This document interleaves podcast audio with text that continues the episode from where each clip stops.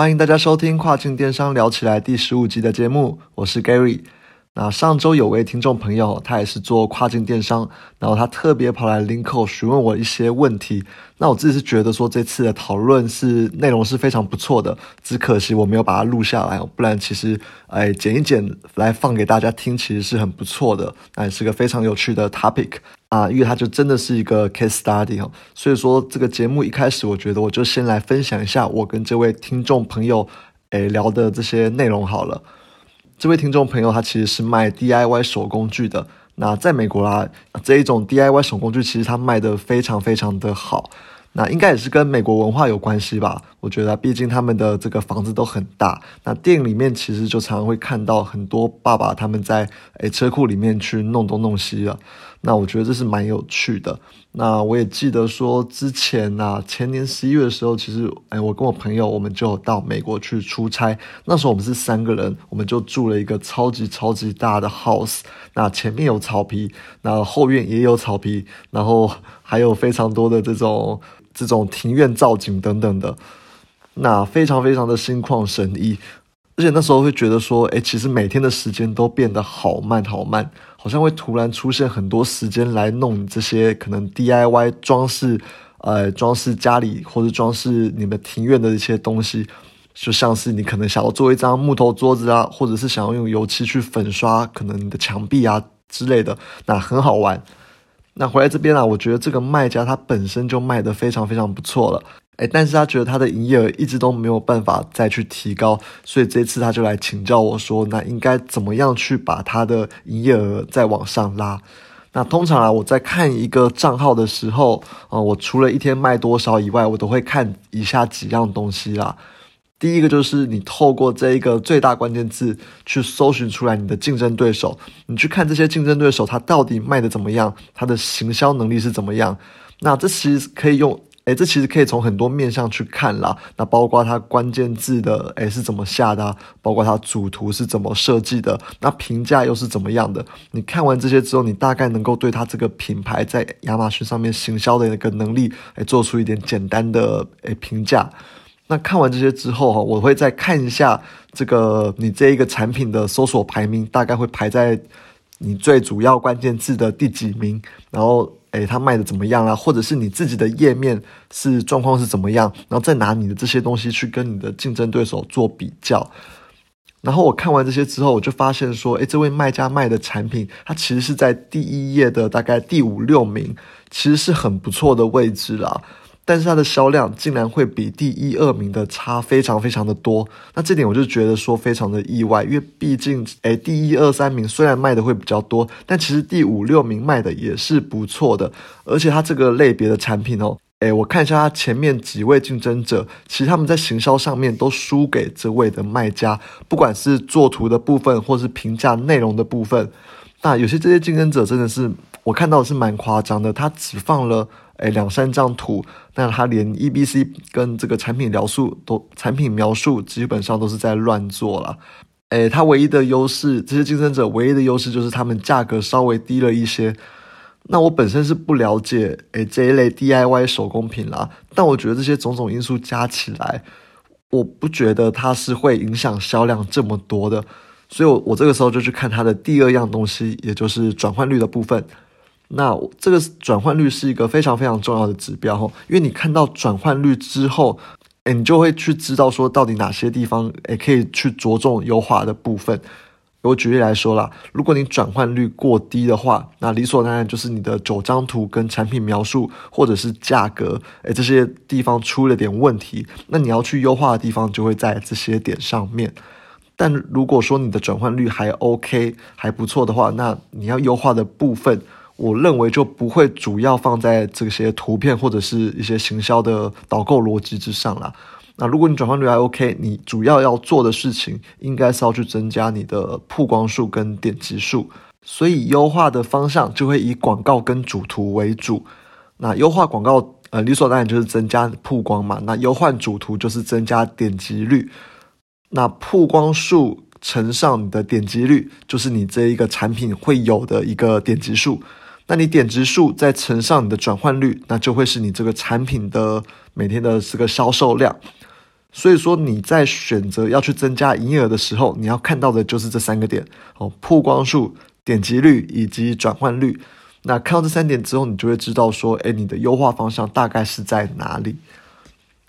那这一位卖家的转换率，我自己看了一下啦，他最主力产品的转换率高达了百分之三十八 percent 哦，这是非常高的一个数据。其实一般来说，亚马逊的转换率大概都会落在八到十二趴吧。那表现好一点的，大概就会到十五趴左右。其实以电商来说啦，这是已经是一个这个非常不错的数据了。毕竟外面的这种 Facebook 或者是 Google 啊，他们转换率大概都只有一到两趴，非常的低。那这个原因理所当然就是因为亚马逊它本身就是一个购物的平台，那你会在这边搜寻，就代表说你已经对于这个产品是有一个需求的，你已经打算要买了。那你来亚马逊搜寻，只是来选择说，诶，你要买哪一个产品？所以转换率的表现通常都会比 Facebook 跟 Google 好的很多哈，但它这个三十八 percent 基本上已经高出平均值太多了。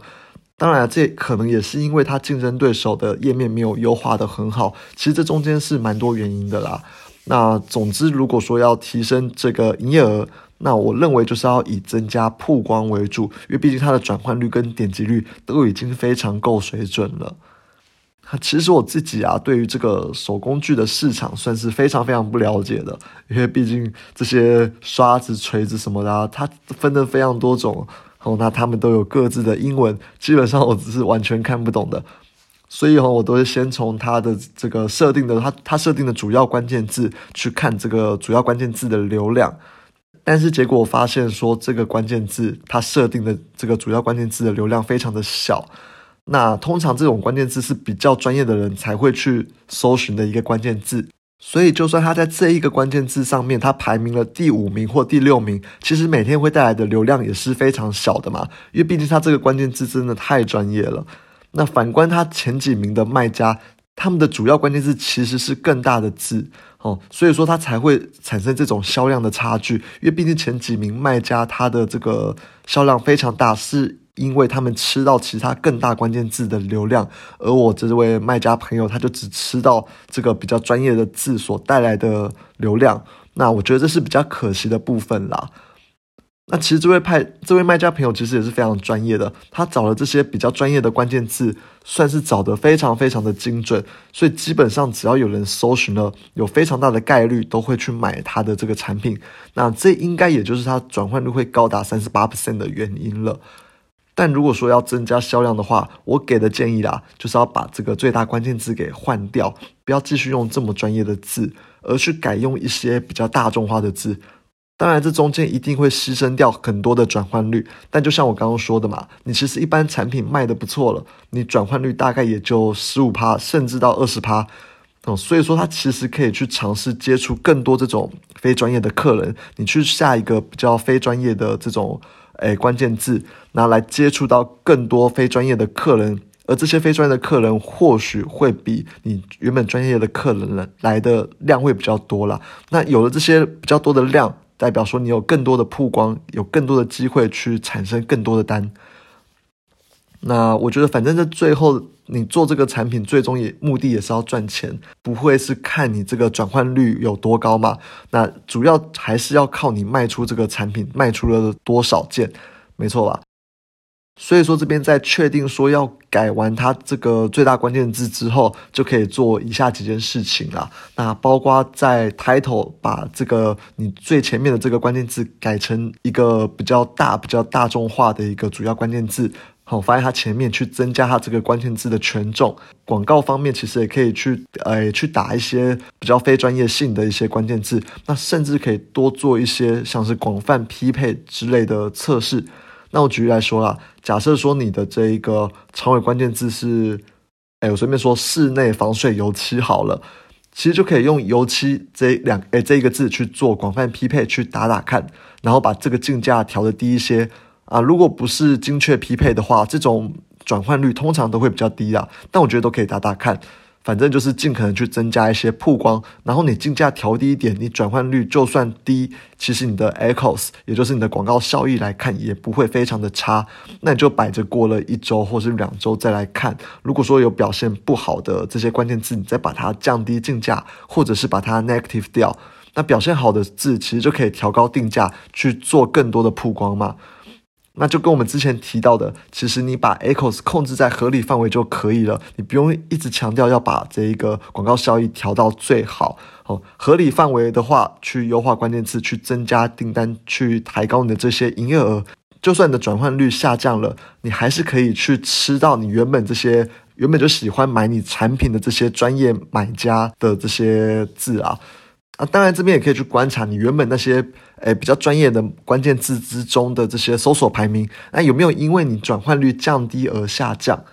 但我自己是觉得不会啊，因为毕竟搜寻这些关键字的人，他在你图片或者在描述都没有变化的情况下，我自己觉得他还是会非常大概率的去买你的产品。但我觉得就是都可以观察看看啦，去看一个月后销量表现，诶有没有增加这样。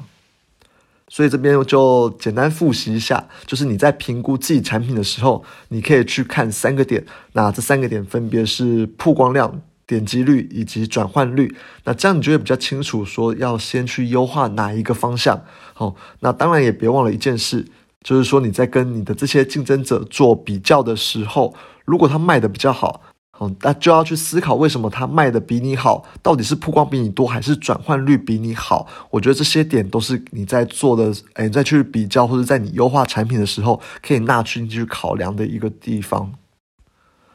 OK，那还有一些时间，那这一集我就想要聊聊我自己目前看到的一些市场趋势，然后也简单的去教大家如何在一开始选品的时候，去透过这个观察数据去选择说，诶哪个市场或是哪些产品对你来说会比较适合。好，那我这边认为说，你可以从几个方向去着手啦。那第一个就是疫情相关的这种消费行为或者是生活习惯的改变。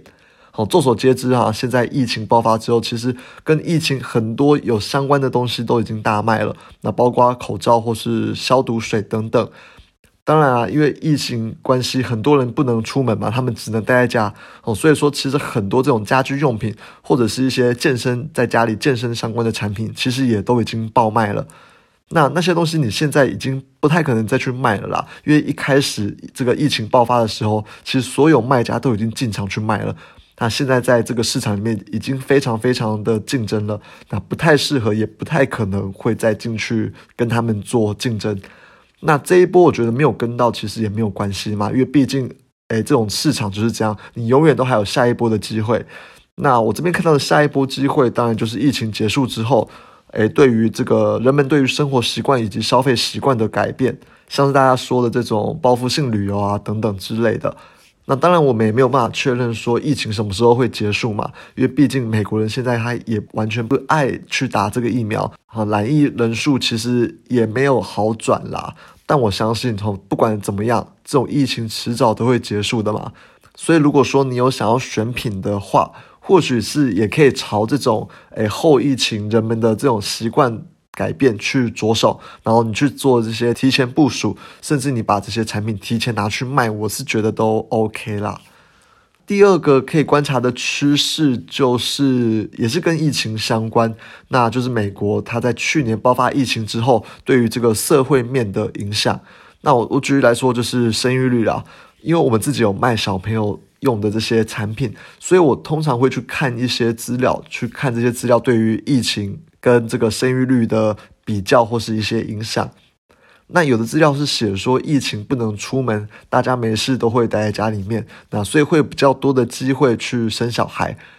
那有有的资料则是写说哈，因为透过这些疫情，那影响了他们美国的经济，所以很多小家庭更不愿意去生小孩。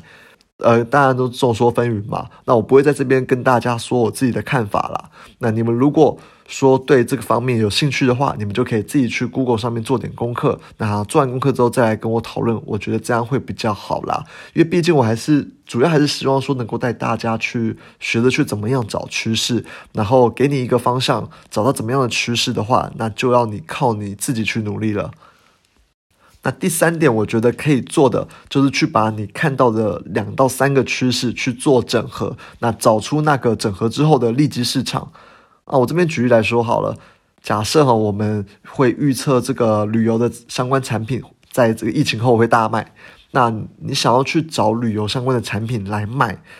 那但是直接这样想，其实真的太累了啦。就是想破头，其实基本上也想不到一个很合适的产品，因为这个旅游的产品相关的真的太多太多了，真的是诶眼花缭乱，你完全没有办法去做选择。但是哦，你这边如果把它跟另外一个趋势做结合，那我举例来说，可能跟宠物好了，那所以你就可以从宠物旅游相关的产品去看，把这两个趋势加在一起。再去找诶，跟这两个趋势加在一起，也就是宠物旅游诶相关的产品进去看嘛。那这种市场诶，其实又可以更利基一点，又可以更这个缩小范围，那会有一个比较明确一点的方向。那我觉得这比你单单在一个旅游一个点上面去想说，诶，产品到底要卖哪些，那到底哪些产品才适合？我觉得这会比较明确一点啦。那我这边再举另外一个例子，就假设哈，这边我们的预测宠物未来会大好，